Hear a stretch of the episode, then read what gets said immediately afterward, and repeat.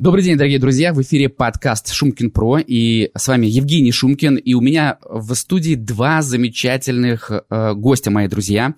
Денис Баринов, который представится сам. Привет, Денис. Да, меня зовут Денис Баринов. И я занимаюсь консультированием первых лиц компаний, владельцев и генеральных директоров по развитию их систем управления, по масштабированию бизнеса, когда он из регионального превращается в крупный, либо нужно сделать какой-то качественный рывок в бизнесе, например, x4,5 прибыли за два года или там X3 выручки за пару лет. В общем, вот все вот такие истории. То есть тест, э, как презентовать себя за 3,5 секунды, пройден успешно. Спасибо, Денис, это была отличная презентация. Э, и Тарас Пономаренко, которого вы знаете по нашему подкасту «Филантроп и просто миллионер» или в другой последовательности. Привет, Тарас. А, приветствую, господа, приветствую своих коллег, приветствую наших дорогих э, слушателей. А, меня зовут Тарас Пономаренко, как э, меня представил Евгений, э, миллионер и филантроп. А, я владелец двух холдингов, группы компаний, и возвращаясь к тому нашему прошлому опыту, я серийный предприниматель, и я так думаю, что как раз одна из немногих тем, которые мы сегодня затронем, будет именно про это. Итак, друзья, сегодня мы с вами собрались обсудить э, важнейшую, на наш взгляд, тему, и э, есть надежда, что наши слушатели и зрители э, эту тему также э, разделят. Э, две, казалось бы, синонимичные вещи – это э, управление и предпринимательство. С одной точки зрения, вроде бы одно и то же, с другой стороны, это можно замиксовать, а с другой стороны, это может быть совершенно разные вещи. Вопрос, где грань понимания того, что такое управление и что такое предпринимательство, и когда э, этим понятием э, стоит пожениться для для успешного успеха и для того, чтобы монетизировать то, чем мы занимаемся. Собственно, эксперты, они сидят передо мной, это Денис и Тарас в этой э, э, студии. Я буду задавать э, провокационные э, э, наивные вопросы. Э, у меня есть... Э, уважительным причиной я представляю многочисленную армию слушателей, и по этому вопросу могу задавать любые. Э, итак, поехали. У нас э, была предтеча этого разговора, вот в бэкграунде мы встречались, обсуждали эту тему, мы знакомились, и э, наша полемика была до, достаточно оживленной, и мы с вами говорили, друзья мои, по поводу того, что такое управление, и давали этому очень много определений, и для меня эта тема очень, очень близка и, и с точки зрения предпринимателя, и с научной точки зрения. И э, готовясь к этому подкасту, я э, наткнулся на позицию Анри э, Файоля, который выработал пять похожих э, функций, похожих, потому что ты, Денис абсолютно прав, когда говоришь, что мы все говорим примерно об одном и том же. Вопрос, как, когда один спикер более понятно именно для меня что-то сообщает, другой спикер именно вот для Тараса или для Дениса что-то сообщает, и нам как-то это близко да, э, становится. Он эти принципы звучат так. Принципы управления. Планирование, организация, командование, координация и контроль. А, наша цель – пообсуждать, собственно, что это такое, согласны мы или не согласны, и несогласие. Твоя правота не будет делать неправым меня или наоборот, или Тарас, или наши слушатели. Наша задача – покрутить вот эту историю, э, найти отличия насколько это возможно, между управлением и предпринимательством. И поэтому давайте э, начнем с определения. Что такое э, быть управленцем и что такое быть предпринимателем? Тогда давай введем сначала ряд понятий для того, чтобы выработать определенное понятийное поле одинаковое. И мы тогда можем развести на этом уровне предпринимательскую деятельность и управленческую, в чем разница. Давайте начнем с что такое управление что такое система управления. И тот, и другой, предприниматель, и управленец, они управляют чем-то, да, но разным управляют, сразу скажу и у них есть разная система управления. Значит, что такое система управления? Система управления – это э, такая штука, которая состоит из пяти элементов. Есть управляющий субъект, это один да, элемент первый. Он управляет некоторым объектом. Это второй элемент этой системы. Для того, чтобы этим объектом управлять, управляющий субъект должен задать некоторый эталон состояния этого объекта. То есть во что он хочет этот объект превратить, да, целевое состояние какое-то. А, это третий элемент системы. И четвертый – это сравнение эталона с объектом, который осуществляет субъект управления. И в случае, если этот объект не соответствует заданному эталону, он предпринимает пятый э, элемент системы, вот это корректирующее воздействие какое-то. Вот у нас пять элементов. Итак, субъект, объект, эталон, сравнение и воздействие. Э, то, что Андрей сказал, да, оно так или иначе входит в тот или иной элемент системы управления. Так вот, что получается, что а, чаще всего, когда мы работаем или с предпринимателями, с управленцами, проблемы самые распространенные ключевые не в сравнении, не в воздействии, а в том, что субъект управляющий неверно определяет свой объект управления и не задает для него эталон. Ну, то есть, допустим, там, собственник не задал видение будущего своей компании, вверяя ее в руки наемного генерального директора. То есть, что делать генеральный директор? Либо создавать самому этот эталон, да, либо требовать от собственника. Вот одна история. Или, например, собственник считает, что его объект управления – это а, состояние компании, ее бизнес-модели, и вторгается на территорию генерального директора, и начинает наступать ему на пятки. Поэтому для того, чтобы развести Давайте, что, что такое еще? Вернусь все-таки. Что такое управление? Управление – это, по сути, а, способность повлиять на состояние объекта в целью превратить его в состояние эталона. Все просто, да? И вокруг этого выстраиваются некоторые системы. Так вот, за что отвечает, за какой объект управления? Я могу в ремарку ставить Давай. сюда? Да. А, я правильно понимаю, что вот эта эталонная позиция объекта, она э, аксиоматически приводит меня к прибыли? Да, конечно. То есть тебе нужно задать такое состояние mm-hmm. объекта. Ну, давайте сразу. Что такое объект управления у собственника, у предпринимателя? Это капитал. Это его объект управления. Он не может быть объектом управления генерального директора потому что за состояние своего капитала отвечает предприниматель. И они уже в этом смысле уже отличаются. У них разные объекты управления у наемного генерального. И даже если это не наемный генеральный, а собственник-генеральный, два в одном, у него все равно разная история про объекты управления, и часто вот в случае совмещения этих двух ролей собственник выскакивает из одной из них. То есть он либо забывает про роль собственника, что реже происходит. Чаще он забывает про роль генерального. У него нет, например, плана, про который Андрей говорит, должен быть план. Да, должен быть план. У него нет плана приведения объекта в состояние эталона, а, который свидетельствует о его понимании, как он это сделает. Нет рецепта, как достичь цели. Он ее не достигает, как правило, потому что плана нет, конкретного решения нет. А, но себя как генерального не увольняет. То есть с планированием мы согласны, план должен быть. Да, план должен быть, это часть, э, ну, некоторый инструмент. План да, тоже часть плана. Сто процентов. Смотри, вот еще раз тогда вернемся к объектам. Капитал. За состояние капитала отвечает э, сам собственник. Что для того, чтобы состояние капитала отвечать, он делает? Он выбирает бизнес-модель, в которую он будет вкладывать или размещать этот капитал. Эта бизнес-модель должна быть такой, которая гарантирует ему большую прибыль, чем он получает от банка. Тогда это имеет смысл заводить этот бизнес. И он начинает придумывать, сращивать э, потребности некоторых потребителей с своими возможностями, как он может их решить, предлагает это разным компаниям, договаривается о том, что кому-то это интересно, они готовы за это платить. Так получается бизнес. То есть он либо это делает сам, либо он находит команду, которая понимает, как в этой отрасли, в этом рынке реализовать его задумку, бизнес-модель его, и тогда у него появляется наемный генеральный директор, который он отдает реализацию этой бизнес-модели. Таким образом, смотрите, получается еще раз. Два объекта управления. Капитал и бизнес-модель у собственника априори. Да, вот есть.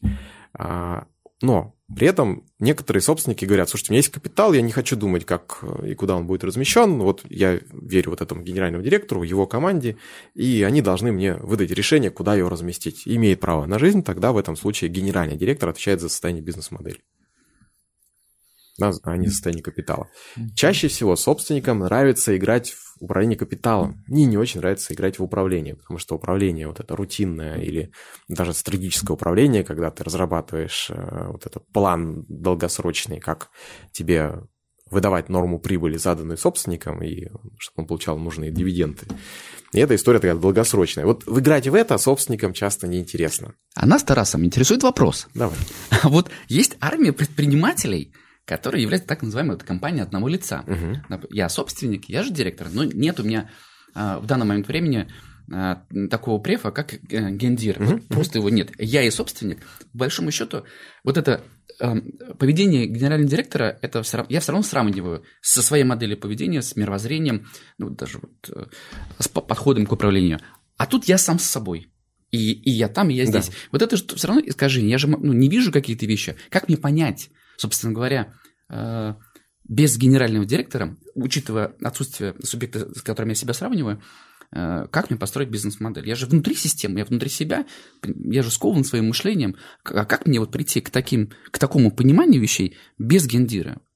Вот как это сделать? Как вот бизнес-модель, ну, я хочу получать прибыль. Ну, это понятно, вроде бы, ну, скажет предприниматель, ну, очевидно. Я что-то делаю, хоть пытаюсь управлять, понимать рынок, чувствовать и так далее. Вот очень много искажений, ну, потому что он внутри, да, свое мышление. Что ему делать в такой позиции? Ну, давай смотри, вот предприниматели, они как раз те, кто очень хорошо умеют эти бизнес-модели интуитивно чувствовать. Не всегда они могут их выразить, но находить они способны, иначе просто они не заработают.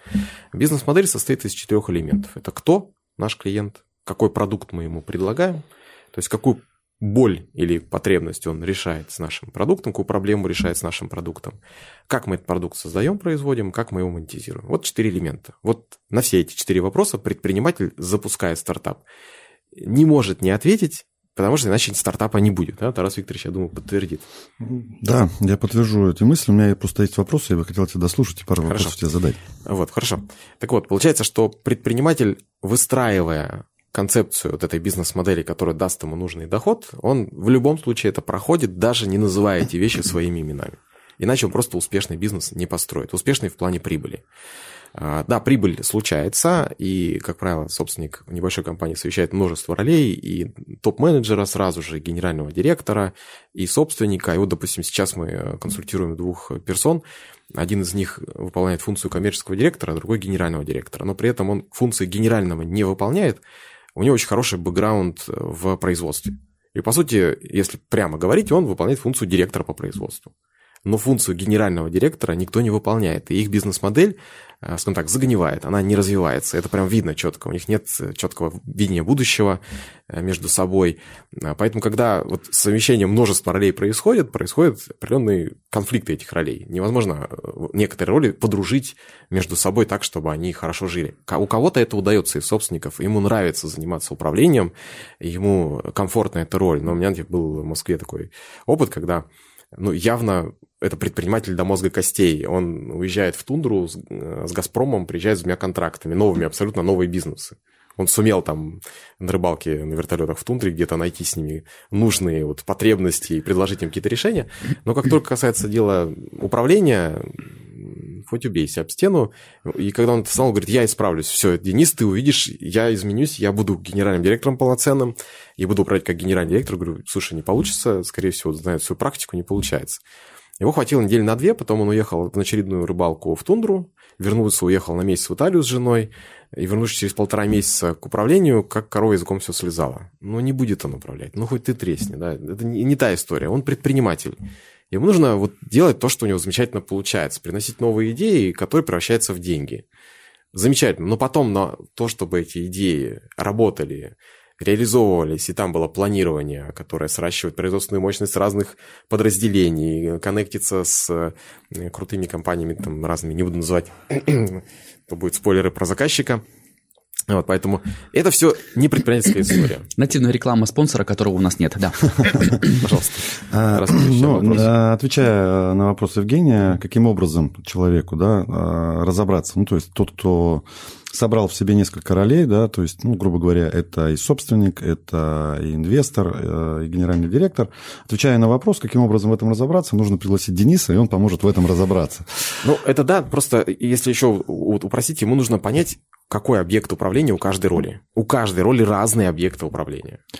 Да, а, здесь просто есть такой момент, э, тогда, когда э, реально человек не может разобраться в себе, да, ну, конкретный предприниматель, он не понимает, каким образом ему отсоединить в себе э, две вещи. Это управление и предпринимательство. Угу. А, ну, исходя из собственного опыта, открыв несколько э, компаний разных, ко мне этот э, инсайт, это осознание пришло достаточно не так давно. То есть я начал реально понимать разницу между предпринимательской жилкой и управленческой жилкой. И вот я бы хотел заглянуть немножечко под одеяло именно вот этих определений и понять, а в чем все-таки разница между предпринимателем как таковым и управленцем как таковым. А почему-то вот у меня, исходя из того, что ты говоришь, а, или на кейсе э, того человека, который ездит в тундру, как-то не очень у него это получается. Да, и вот хотелось бы тогда задать вопрос, а каким образом или по каким а, точкам а, стоит задуматься, что пора уже это разделять? Да, то есть по какому, по твоему мнению профессиональному, на что стоит обратить внимание, а, что вот легкий конфликт вот этого управления и предпринимательства уже назрел? Да, тут несколько будет сразу разных признаков. Первое – это выгорание самого предпринимателя. А, как правило, предпринимателю не нравится заниматься управлением, если вот, ну, есть, скажем так, предприниматели, которые нравятся им управление, не хотят этим заниматься, им это безумно интересно. И я таких знаю, просто их меньшинство. Угу. Большинству интереснее э, вот эта история с распоряжением капиталом, с вот этими новыми бизнес-идеями, какими-то стартапами, там вдохновления больше. Как один сказал предприниматель, я, говорит, понял, что я предприниматель-изобретатель. Он прям такой тире провел между этими двумя ролями. И мне нравится вот это. И мы, когда с ним исследовали этот феномен, мы поняли, что у него бизнес всегда, у него был двукратный рост буквально там в течение года а, полутора, когда он в эту роль входил и выходил из роли управленца. Ему это не нравится, это его съедает. Он говорит, что... Предприниматель, да, как говорит, господи, все вот эти встречи с топами, эти планерки, я от этого устаю, это забирает слишком много моей энергии, мне это не нравится. Ну вот за последние несколько лет ну, ни одного предпринимателя не встретил, который хочет прям быть управленцем талантливым. Да, еще смотри. А есть определенный масштаб бизнеса, когда он перерастает в масштаб личности предпринимателя. То есть предприниматель не успевает принимать все решения, которые необходимы для того, чтобы этот бизнес стабильно работал. И ему приходится отдавать это кому-то. Вот mm-hmm. если такая стадия, то верный признак того, что нужно эти функции разделять. А, еще пример приведу тебе. Предприниматель обращается с запросом, я 7 лет не был в отпуске, и в этот момент звонит секретарша в кабинет, это было времена ковида, и задает вопрос там, по имени отчеству, давайте это будет Иван Иванович, э, вот что нам делать? У нас, э, значит, сотрудник командировки, у него нет ковидного паспорта, его не пускают в гостиницу, что нам делать? Он это решение принимает. Через несколько минут после этого раздается еще один звонок. У них не вышла техничка. А, почему не вышла? Потому что сломался этот моющий пылесос огромный, это, да, как в аэропортах. Поэтому она решила не выйти. Что нам делать? И он решает эти вопросы. То есть настолько вопросы все на нем замкнуты, бизнесу, на минуточку, там, двухмиллиардный оборот. А, больше 200 человек. Ну, то есть это как бы уже такой средний бизнес, да. Но все это замкнуто на нем. И он не, не принимает тех решений, которые должен принимать стратегических, это тоже повод уже задуматься о том, что пора что-то менять. То есть если ваши менеджеры не принимают решения, которые вы хотели бы, чтобы они принимали, это явный явное смешение множества ролей на вашем уровне. Вот в этом и вопрос. И а, это еще и не все сказал. А, здесь вот, э, извини, что я тебя перебил, то, что вторгся, э, так, так скажем, а, здесь нюанс именно такой, что хотелось бы вот слегка, да, такое перейти в состояние практики. То есть, если брать, ну, как- как-то по пунктам, вот какие бы пункты ты назвал, на что стоит обратить э, предпринимателю, ну, так как мы говорим, что все-таки нужно... Хорошо. Вот первое, там, третье, пятнадцатое, сколько Давай бы вот было? самые простые, простые вещи, как, по которым мы судим о том, что что-то не так, скорее всего, с системой компании. А, Если описание более, более совершенного состояния бизнес-модели в будущем формализованное. Не просто вот эмоциональное э, где-то в голове у собственника. Нет, оно выражено. Описана текущая бизнес-модель, ее недостатки. Описана следующая бизнес-модель, э, следующий тип клиента, с которым компания будет работать, его потребность, которая решает, в чем она улучшится, как она будет по-новому монетизироваться, почему это будет давать больший доход. То есть есть некоторое обоснование. Можно назвать это бизнес-планом, там, как угодно. Э, но мы называем это видением будущего компании, которое описывает более совершенное состояние ее бизнес-модели. Вот это есть? Нет? Ну, собственнику уже функцию генерального точно не выполняет, если он-то хочет генеральному отдать. Либо сливает свою собственность, э, функцию собственника, свою ответственность. Второй инструмент. Есть ли план достижения годовых целей, долгосрочных целей, это несколько видов планов, как правило, э, которые мы называем формулой достижения. Это, э, как правило, какой-то формат карты ума. Э, мы используем XMINT для этого очень хорошее приложение. И он показывает, как конкретно, вот совмещая функцию генерального директора, эту роль, собственник выведет компанию на заданный доход. Ну, вот этих двух вещей нет, мы, мы можем говорить о том, что генеральный э, фактически отсутствует в компании. Его нет на самом деле. А это управление вот в ручном режиме, характерном, когда все решения принимает собственник, в том числе по финансам. Э, нет бюджетного планирования. Тоже частая история в компаниях и с 5 миллиардным тоже. История с таким не очень устойчивым управленческим учетом, который не показывает текущую прибыль по отдельным контрактам, например. Все это говорит о том, что система не развита управления. Вот три показателя сразу, да, еще раз. Это описание бизнес-модели, это планирование, это система управленческого учета прозрачная, которая позволяет принимать решения э, понятные, потому что наемный генеральный без этой системы, он не может взять на себя ответственность за принятие ряда решений. Он не понимает, что с его компанией на уровне финансов эта цифра происходит. Он лишен возможности эту ответственность брать на себя. Вот самых простых три сразу сходу. У нас с медианным предпринимателем вопрос возник. А, он выглядит следующим образом. Ну вот я, я предприниматель, у меня микробизнес, у меня mm-hmm. там, там три человека в компании вместе со мной. Мы все делаем вместе, и плюс я делегирую какой-то функционал. А, как я отслеживаю то, что я себя хорошо чувствую как предприниматель? Вот я беру цифры, да, вот цифрами написано. У меня прибыль есть. Значит, я, я считаю, что я делаю все правильно если все делаю правильно, зачем мне заморачиваться тогда каким-то управленческим скиналом, скилл, скиллами, планиром? Я все делаю правильно. Цифры же говорят о том, что я правильно делаю. А, буду ли я делать правильно? Также это будет через год. Ну, есть надежда. Предпосылок, что так не будет, тоже нет. Вот я так думаю. Как меня э, вот э, вот в моменте, как человек чувствует, что он здоров, он скажет, я, мне ничего не болит. Ну, да? доход есть, который меня устраивает, да, и значит, все в порядке. Пока триггера да. не будет, ой, да, да, там да. что-то кольнуло, там, ну, надо что-то забеспокоиться. А так-то, ну, превентивно как бы не происходит, как правило, каких-то, ну, не в нашей русской культуре а заранее а, проходить чекапы и так далее, только набирает такие обороты. Как вот, э, вот этот чекап предпринимателя проходить превентивно, чтобы понимать, а что будет со мной, и с моим бизнесом завтра-послезавтра, хотя сейчас не принято такие длинные горизонты планирования ставить, но тем не менее, допустим, если мы такое допущение делаем, то есть как ему прийти к пониманию того, когда у меня все хорошо. Вот мы проговорили, вот плохо, вот тут не работает, это понятно, ну как бы понятно условно, а вот э, и надо что-то делать. А вот когда нет таких показателей, три человека, есть прибыль, и я же и директор, я же и исполняющее какое-то лицо, и у меня есть два помощника. Что мне делать? А как мне, как мне увеличить обороты? Надо что-то делать? Вообще. Или у меня все... Или это идеальная модель, и управление, и управление предприниматель в одном Смотри, здесь вряд ли идет речь об управлении. Ты сам сказал, он все делает. Он не управляет, он делает. Мы с медианным предпринимателем проговорили это от лица несуществующего ну, предпринимателя. Да, давай вот еще раз. Он делает, у него еще нет запроса на управление как на таковое. У него есть три человека, с которыми они работают в очень тесных отношениях, друг друга понимают, и там вряд ли идет речь об управлении.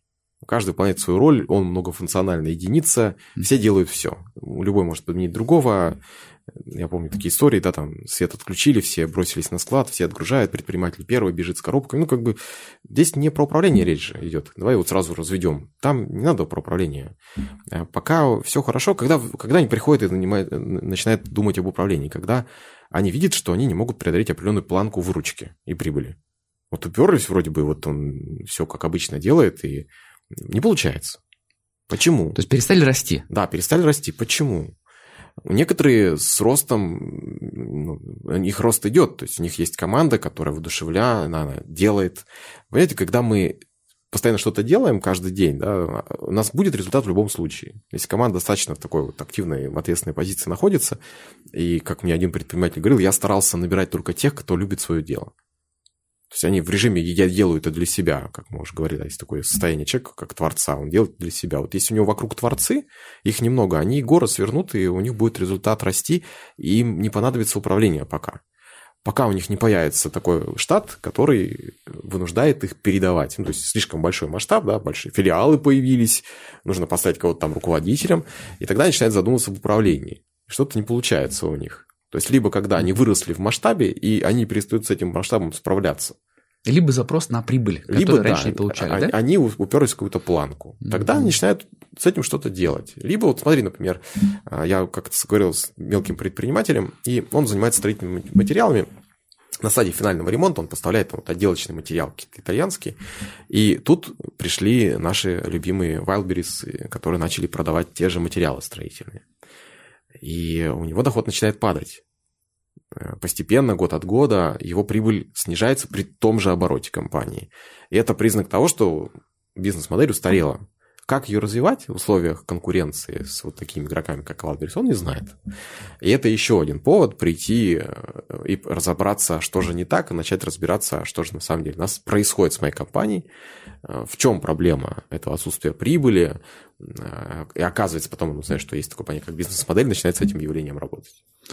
У меня тогда еще один вопрос. Денис, а как, э, ну, не, как профессионал ты разбираешься в компаниях, и не Юлия, можно сказать, что я очень сильно тебе благодарен за один из кейсов, который мы разбирали а, в компании. Да? Вот у меня есть э, такой вопрос. Э, Евгений сказал в самом начале, что сегодня мы немножко проговорим про успешный успех. А, Я вот хотел узнать у тебя, считаешь ли ты правильным а, то утверждение, что помимо того, что нужно работать с самой командой, ну, разбирать э, какие-то нюансы, строить дорожные карты какие-то внутри процессов, да, нужно ли работать э, с психологической стороной собственников? То есть нужно ли какое-то внимание уделять именно туда?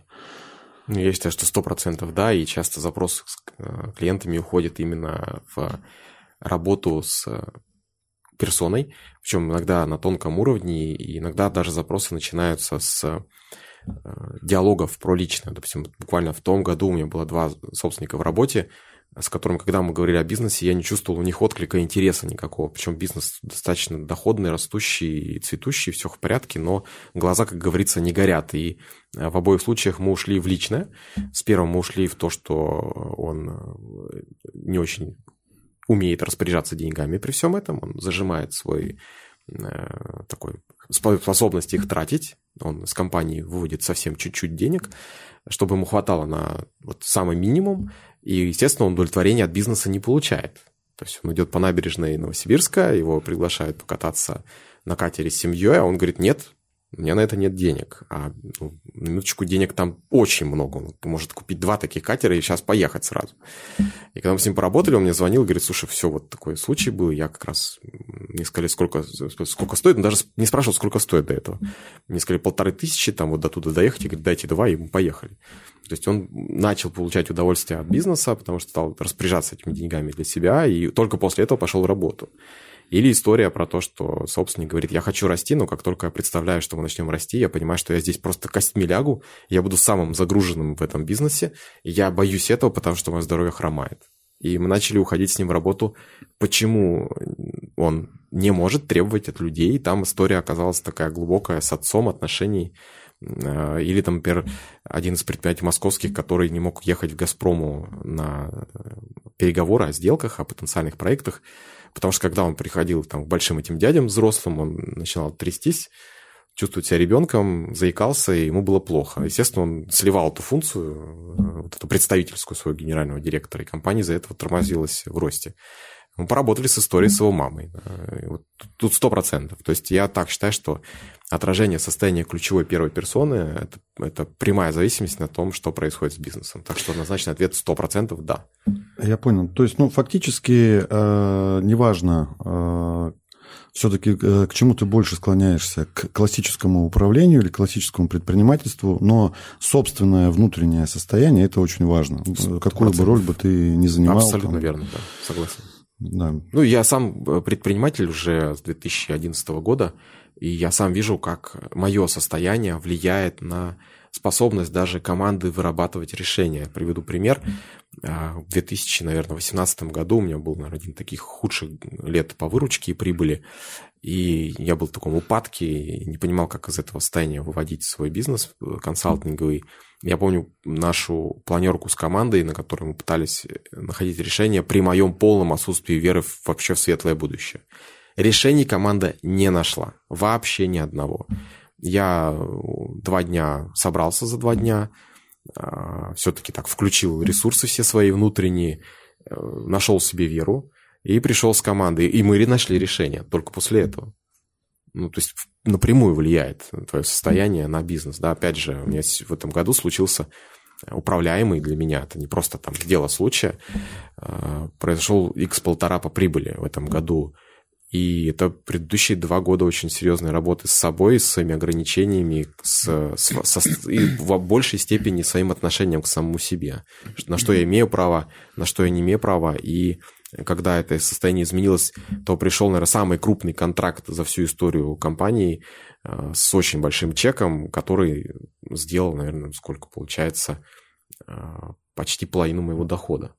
Просто раньше я не мог себе позволить на таком уровне работать. Пришла просто огромная компания с множеством уровней управления, там совет акционеров, совет директоров, управляющей компании, там генеральный директора, то есть там и это был самый интересный проект в этом году, исследовать э, патологии в системе управления на разных уровнях. И там классическая ситуация, на самом деле, э, путаница в объектах управления. То есть совет директоров присваивает объекты управления нижестоящего субъекта управления, и вот вся эта чехарда начинается с э, неэффективной системы управления, которая стоит огромные деньги и на самом деле дополнительную прибыль дает чуть-чуть совсем.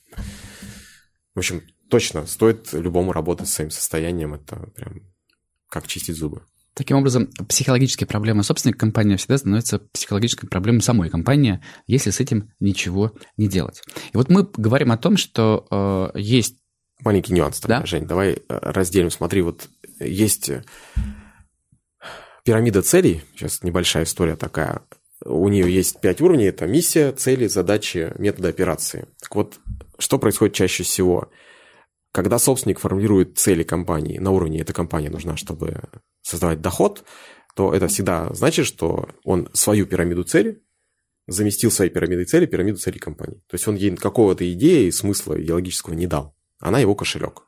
И когда с ним что-то происходит, эта компания, как правило, очень чутко реагирует на то, а, как собственник себя чувствует. Другая немножко история, когда собственник смог разотождествить себя и компанию, и у него четкий есть ответ, для чего мне эта компания, и для чего эта компания другим. И у этой компании появляется собственная цель. Как только он ее задает, понятно, но как только он это делает, то компания превращается в отдельную от него сущность, с которой может полностью работать наемный менеджмент и отвечать за состояние компании. И вот эта роль и влияние персоны собственника резко снижается после этого. А вот проблема в том, что у нас у предпринимателей нет разотождествления вот этих на уровне целей между целью для себя этой компании и вообще целью компании как отдельного явления, как если бы она жила без него. То тогда ради чего бы она вообще существовала? То есть ты хочешь сказать, что по факту получается целью, э, ну, скажем, миссии компании какой-то для собственника может быть просто зарабатывание денег – но в то же время у самой компании может быть какая-нибудь миссия, ну, не знаю, там, очистить планету, например, или еще что-то. Да, да, безусловно, так, и многие собственники из себя эту миссию извлекают, когда наедаются денег и понимают, что, ну, а что дальше? Ну, все финансовые дефициты свои закрыл.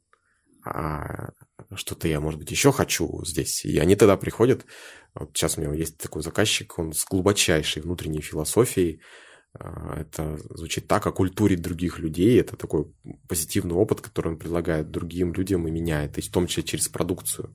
И когда мы вытаскивали из него эту идею, оказалось, что самая прибыльная его точка продаж а, находится в том месте, в котором он создает этот опыт у людей. Она там находится за городом, в селе в определенном.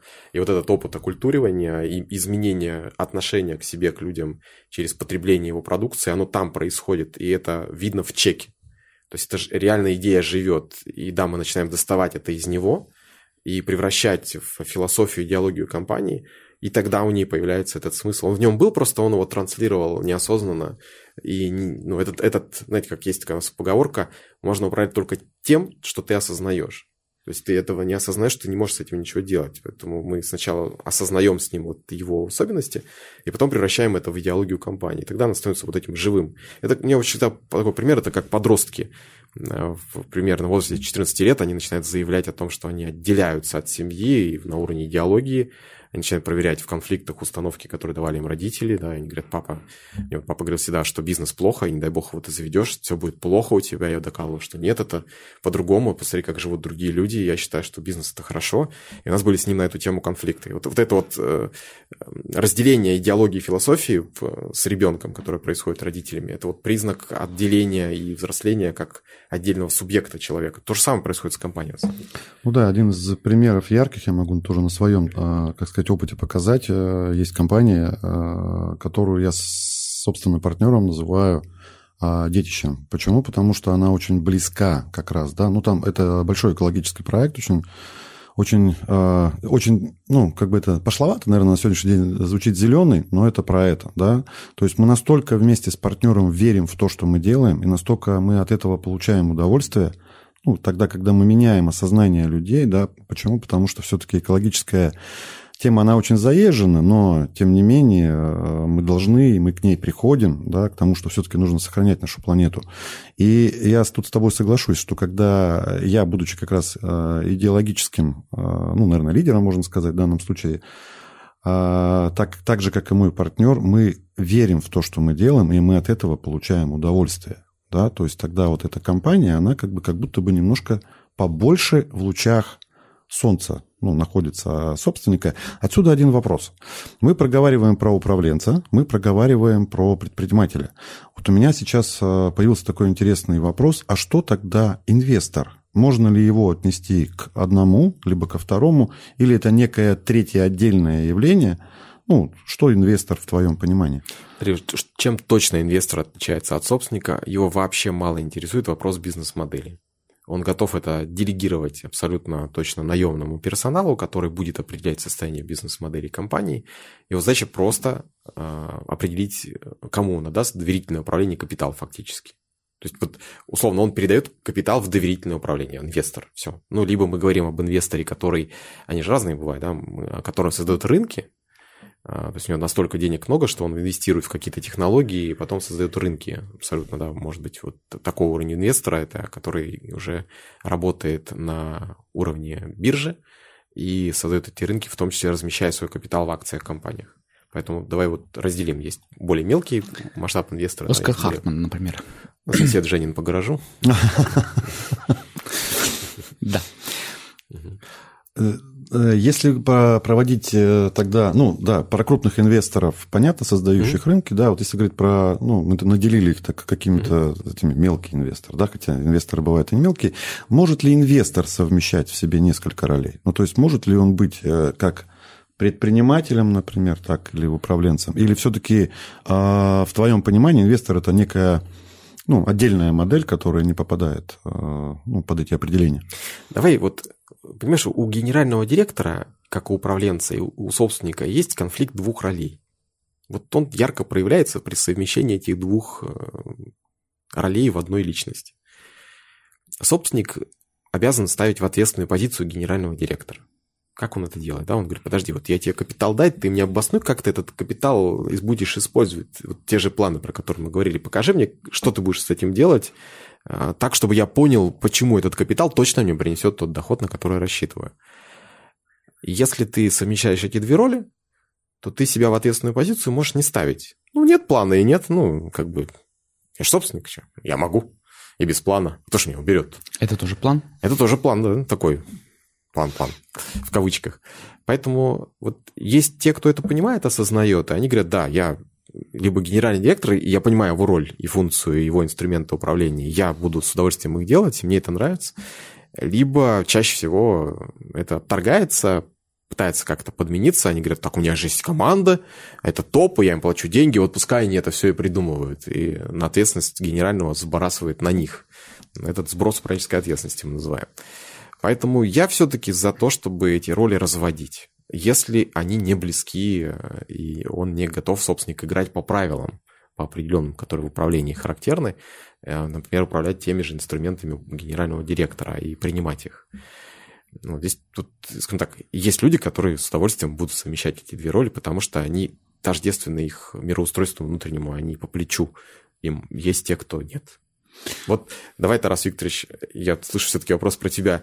И вот мы с тобой уже неоднократно встречались и пришли к выводу, что ты вот серийный предприниматель, и учить тебя работе генерального только портить. Ну, если ты вот, как говоришь сам, я цвету и пахну пока первые полгода стартапа, но как только он превращается в бизнес, где есть системные процессы, за которыми нужно следить, а, приводить в состояние, в порядок, и вообще есть команда управленцев нижестоящих, которыми тоже нужно заниматься, тебе становится не по себе, скучно, и счастья там нет. Ну, вот зачем ты себя мучишь, собственно говоря? Все? Я осознал это, да, ну и благодаря вам как бы пришел к этому осознанию. И на сегодняшний день, э, да, я осознался, я понял, что для того, чтобы э, мне быть э, ну, в удовольствии, mm-hmm. да, и в интересе, да, мне нужно делегировать оперативное, операционное управление как бы компанией. Вот. И самое, что интересно, тут э, будет такой легкий посыл. Я понял, я мало того, что я это понял, я еще и нашел инструмент каким образом это можно делать, да, то есть тогда, когда привлекаешь Дениса к собственную компанию, и он помогает перевести как раз, э, ну, когда разделить вот эти вот все тонкие границы, грани, да, да, и вот эти вот границы, да, и, и помогает настроить эти процессы. У меня еще один вопрос э, такой, он прям тоже у меня витает, и мне бы хотелось задать. Ну, Евгений, наверное, задам его тебе, было бы интересно услышать твое мнение. Веришь ли ты э, в бирюзовые компании? Верю, конечно. У меня есть такие примеры, есть в Новосибирске такие компании. Здесь вопрос не финиша, как к бирюзе. Мы понимаем, что вот если мы рассматриваем теорию спиральной динамики, то на каждом этапе это же развитие, переход цветов, э, они могут быть разными э, по итогу. Такие компании существуют, стремящиеся к туда. Мне самая интересная, сама идея этой теории, и вот эта философия, размышления – это же это как не цель, а намерение, о котором я говорил вот недавно да, на общем тренинге. Это некое намерение оказаться там с определенными целями. Верю э, в Куйсвилл и Андрей Кривенко – это же яркий пример того, как это можно, когда все говорили, что нельзя, и особенно в таких э, в условиях неопределенности, ковида и так далее, потому что мега-старт у них был именно тогда, и когда у них и сервисные программы, и э, программа лояльности клиента, которая она была безусловная. Да? Вот эта история, когда можно было вернуть, съесть товар и вернуть его без чека, а, ну, простите, да? То есть вопрос опять вот а, а, психологические аспекты покупателя. Какое количество людей сидят колбасу, там, я утрирую, э, и скажут, знаете, было очень невкусно, верните деньги. Ну, какое количество людей способно на это? Мизерное. Да, мне очень, мне сильно импонирует такой подход сильно импонирует. Мне, мне, мне близка вот эта блинная иерархия, так называемая.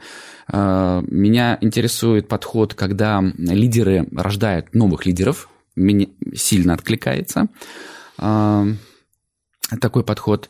Поэтому да, я верю, верю, и есть надежда, э, никогда не озвучил ее вслух, есть надежда внутри меня лелею о том, что вот если этот путь в тысячу лье, то есть надежда, что я первый полшага внутри себя, ну, внутри компании своей это сделал. Потому что я именно туда хочу прийти. Время покажет, куда я приду. А, ну, тут вот направление я выбрал для себя именно такое, а, и намерение у меня такое. Денис, вот э, ты как эксперт, подскажи, пожалуйста, э, в бирюзовых компаниях э, те же самые проблемы, что, ну, давайте назовем их красных компаниях, где есть такая прям, ну, вертикаль власти, или все-таки в бирюзовых компаниях есть какие-то другие нюансы управления, там, предпринимательства или еще чего-то? Знаете, у меня был клиент, который социократию внедрял, посмотрев и разобравшись в этом инструменте, на самом деле для меня это классическое управление, просто с кучей терминов, которые замаскировали обычные привычные вещи. А, разница просто в одном. А, в ответственности людей, которые стоят в этой системе.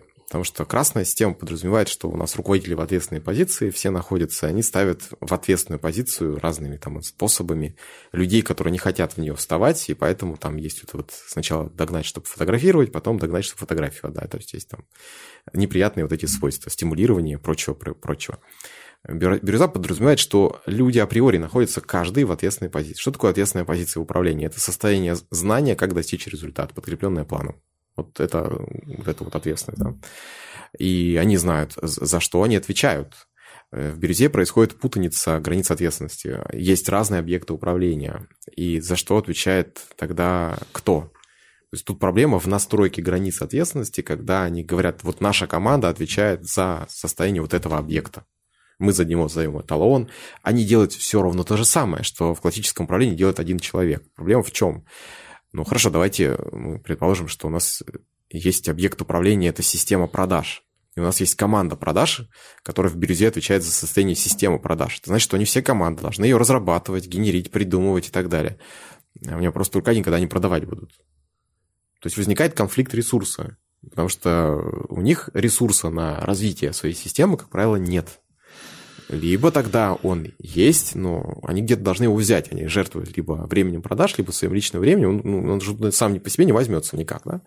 Либо они говорят, слушай, ну давай тогда у нас будет вот два эксперта, вот вы разрабатываете систему продаж, а мы просто будем делать то, что вы говорите. Ну, собственно, они функцию руководителя отдали им. И вот ничего не меняется. Тут формула остается та же самая, просто она по-другому распределена между людьми. Никуда вы не уйдете от классического управления. Хоть как назовите это, как это в Сократии вспоминаю, tension, то есть вызов там, прочее, прочее. Ну, вот все ровно то же самое, просто это делают немного другие люди в немного другой форме, а суть остается одна и та же. Суть одна. Возможно, бирюза при зрелых, зрелом состоянии людей а, которые действительно на себя готовы брать ответственность находятся в позиции «делают для себя», они творцы, их меньшинство в социуме сейчас, в данный момент вот развития нашего социума, любой страны, их меньшинство. А, соберешь из них команду, да, прекрасно, будет бирюза. Но, как показывает практика, сначала бирюзы все стремятся эту ответственность с себя снять. Потому что не привыкли к этому, привыкли, что ее берут на себя руководители, как правило. Ну и второе, говорю, как повторюсь, э, конфликт ресурса. Кто будет делать э, развивающие все действия, которые делают руководители? А я добавлю еще к ответу и верну финиш своего ответа в виде вопроса вам, как экспертам а, в области управления и предпринимательской деятельности. Э, не ставя перед собой цель разбирать вот эту бизнес-модель э, э, вкусвилла, когда мы говорим о блин иерархия, слово иерархия в словосочетании блин иерархия все равно существует. И я согласен с вами обоими, с тобой в том числе, потому, Денис, потому что здесь яркого противопоставления, на самом деле, оппортунистического красной компании, как ты назвал, Тарас, ее нет на самом деле. Вопрос, здесь ставка делается, она и в обычных компаниях в обычных компаниях делается на человеческий капитал. Здесь она просто делается ставка, ну, по большому счету, безусловная на человеческий капитал, который при, им выделяются бюджете, э, бюджета. Если мы говорим про вкус вил конкретно, там, допустим, в бухгалтерии даже запрещено проверять на платежное поручение, куда уходят деньги. Просто запрещено. Это, вот эта ответственность, как набрать взрослых людей, которые готовы брать на себя у которых есть запрос на ответственность за то, что они делают, которые считают себя частью компании. Такие подходы у компаний, такие компании, там, Агродоктор в Новосибирске, допустим, Uh, там, я руководителя знаю, много, ну, много, лет, там, с начала там, 2000-х, которая, допустим, строила каким образом? Это была акционерная компания, uh, где не знали о бирюзе ничего, но при этом uh, каждый сотрудник компании обладал какой-то долей. Это была какой-то, каким-то пакетом.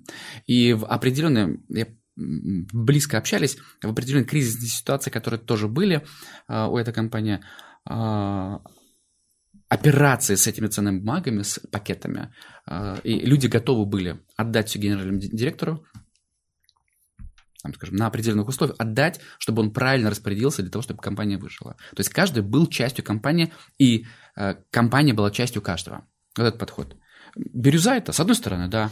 Э, классическая красная компания, да, с одной стороны. Здесь, по большому счету, э, разница, может быть, даже не принципиальная, но существующая, это вопрос философского намерения, где философия – это правильно задавать себе вопросы о том, какую добавленную, какую ценность я создаю, и что я там привнесу там, в будущем. Я людям, по большому счету, я отдаю компанию в управление, ну, управляя самостоятельно. Вкусвилл собирается раз в неделю и проверяют работу.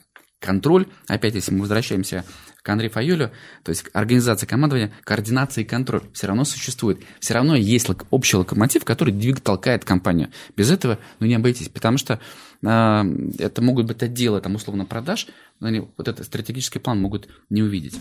Это в качестве дополнения, э, которое согласно со всеми вашими тезисами, поэтому это комбинация примерно одного и того же, большому счету. И вот э, к вопросу. Мы много произносили такие слова, как э, э, ответственность, такое слово, и не произносили слово власть. И у меня к вам вопрос. Вот когда мы говорим про власть и ответственность, э, насколько это нераздельные понятия и насколько они органично э, должны быть вписаны в управленческую и предпринимательскую деятельность, либо только в управленческую?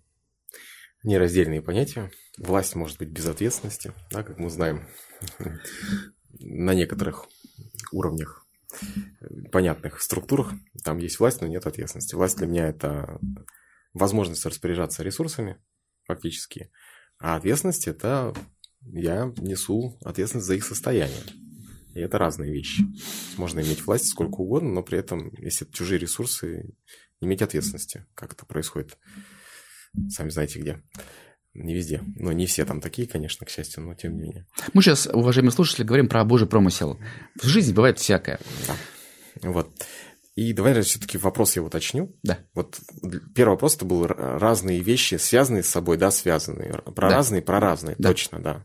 А вот второй вопрос. Второй вопрос это насколько органично эти э, элементы или тезисы, как угодно можно назвать, они больше соответствуют управленческой деятельности или предпринимательской? Где нужны такие, ну, такой подход, как власть. И вообще, вот власть, да. право, распоряжаться ресурсами. Да, подожди, да? ну, э, нельзя отделять, вот в управлении они есть, а в предпринимательстве нет. Э, Еще раз, я говорю, что на каждом уровне управления угу. собственник, один уровень управления, угу. генеральный, топы, медлы там угу. и ниже. Угу. На каждом уровне должен быть свой объект управления. Угу. Например, смотрите, какая история. Если я как генеральный директор не могу принимать решения по топам, то есть я не могу без э, согласия собственника уволить топов, которые, например, там его друзья, какие-нибудь детства, с ним работали 15 лет, и тут я пришел работать генеральным директором, то у меня на самом деле полномочий нет. Я не могу распоряжаться ресурсом, который мне нужен для достижения целей. Я априори не могу на себя взять ответственность за результат компании. А то же самое, как я говорю про управленческий учет. Если у меня нет прозрачного учета, как у меня генерального, я не могу на себя взять ответственность, потому что я не знаю, что с моим ресурсом находится. И поэтому, еще раз повторюсь, и власть, и ответственность есть на каждом уровне управления. Просто если у меня есть возможность распоряжаться ресурсом, то я имею власть и могу быть в ответственной позиции. Если у меня нет права распоряжаться ресурсом на своем уровне управления по объекту, за который отвечаю, то у меня нет ни власти, я не могу стать в ответственную позицию. Никак.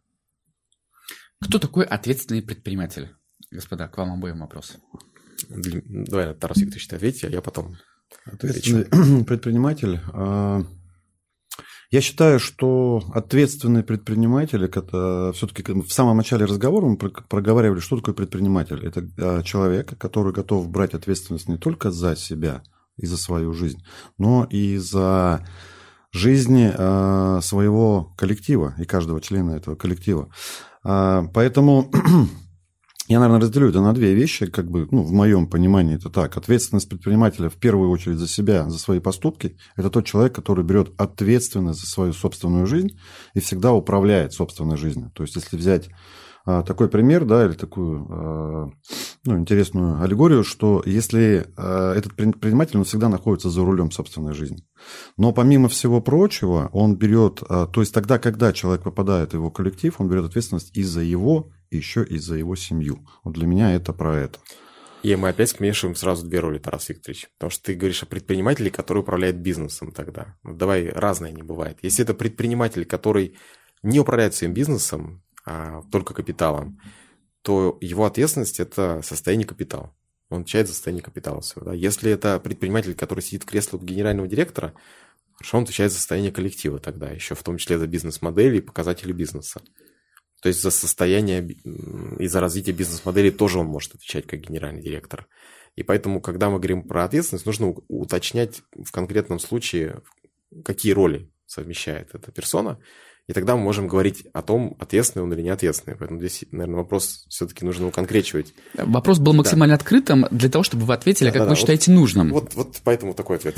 Ну, то есть благодаря этому вопросу сейчас э, я в очередной раз узнал, что все-таки до сих пор у меня эти роли перемешаны, и мне стоит обратить внимание в эту сторону. Да? То есть это можно как и дать совет нашим слушателям, ребят, тогда, когда вы берете ответственность за собственных сотрудников, то у вас есть некое смешение ролей? Это так получается? Да, потому что ответственность за сотрудника уже несет генеральный директор.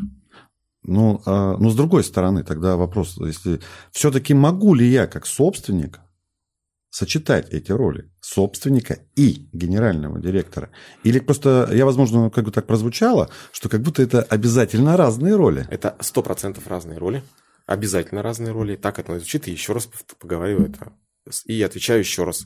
Собственник может выполнять функции генерального директора, если он обладает управленческим мышлением и готов инструментами генерального директора управлять компанией и брать на себя эту ответственность. Не каждый это готов сделать серийным предпринимателям настоятельно не рекомендую совмещать эти роли.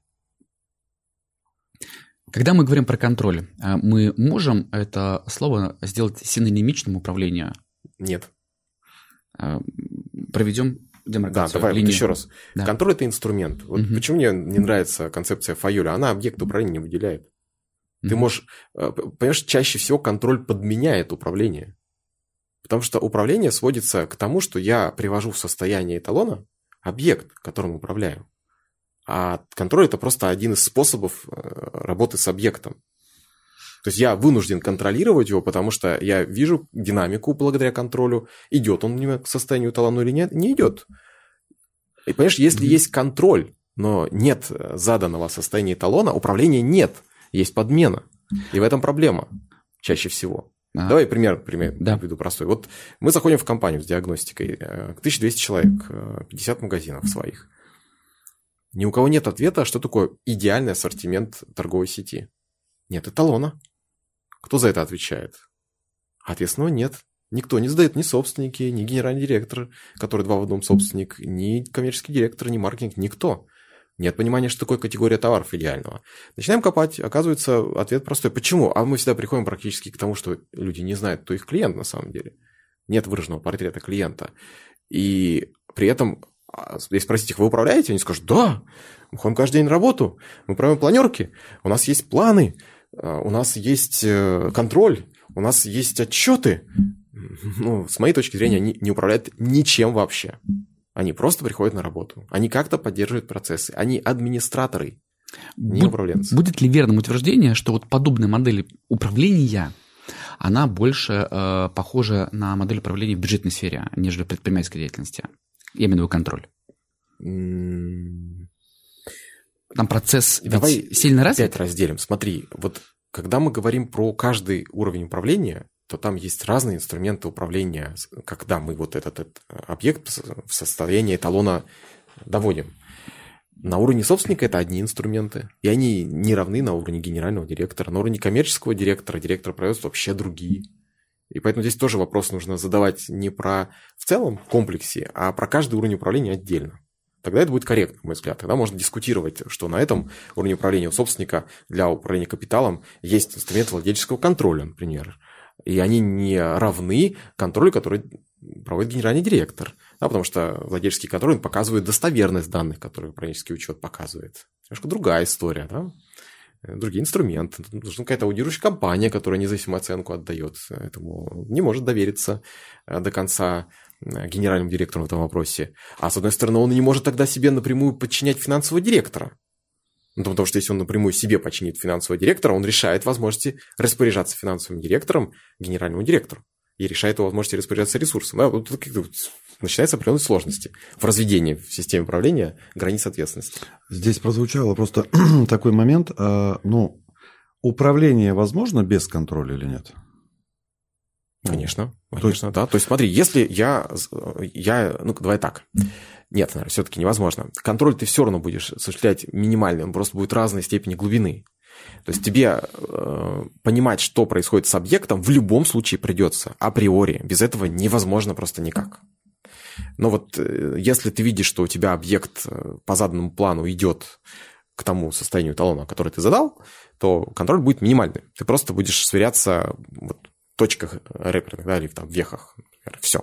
Но если ты видишь, что план не сработал, то контроль будет больше. То есть все-таки можно утверждать, что любое управление, какое бы оно ни было, на каком бы этапе, там, скажем, да, жизнедеятельности компании, это все равно должно быть с контролем. Да, только нужно понимать, что контроль это не есть управление. Это просто маленький инструмент. Это Все. инструмент. Да, но, но без планирование. него управление невозможно. Да, просто невозможно. когда мы вначале э, невозможно. Евгений задавал этот вопрос, мне очень сильно отразился один из моих собственных кейсов, действующий на сегодняшний mm-hmm. день, да. Там как раз очень сильно страдает исполнительская, исполнительская дисциплина. Mm-hmm. Ну, мы, есть такой момент, причем, ну, стоит отметить, я там как собственник, то есть там уже, там уже выстроена система управления без меня, ну, как оказалось, со мной, да, и вот там а, у нас очень сильно страдает исполнительская дисциплина, и мы как раз и начали а, увеличивать присутствие ну, за счет контроля. Да. Понятно, что в итоге мы вышли к тому, что еще один вопрос, который мы проговаривали, да, а, по всей видимости, ну, те люди, те должностные, э, ну, те, как сказать, те люди, которые закрывают э, определенные должности, они просто не соответствовали, да, то есть это как бы такая штука. Из чего еще исходит э, отсутствие, да, исполнительской дисциплины, что те люди, которые должны за нее отвечать, они за нее не отвечают. Они как раз относятся безответственно. Туда я с тобой на 100% соглашусь. Вот. Но просто для меня вот это вот утверждение, что управление возможно без контроля, оно как-то немножко так, оно прям, ну, мягко говоря, удивило. Нет, сейчас Уточни, ты пояснил, да. да, я благодарю тебя, теперь стало ну, более ясно, так скажем. Маленький нюанс еще про, про разницу предпринимателя, которую мы в практике встречаем. Предприниматели чаще управляют а, через личные отношения. То есть очень важна история доверия, когда предприниматель может встретиться лично с своим подчиненным топом, заглянуть ему в глаза, увидеть вот этот вот, он лояльный ко мне как к человеку, коннект, и это является основой для доверия ресурсов, распоряжения ими. Э, плана нет при этом. Вот главное, чтобы он был вот свой человек, что называется. Кардинально все не так в управлении. Вот да, важна, безусловно, личная часть, э, чтобы мы коннектились там по ценностям и так далее.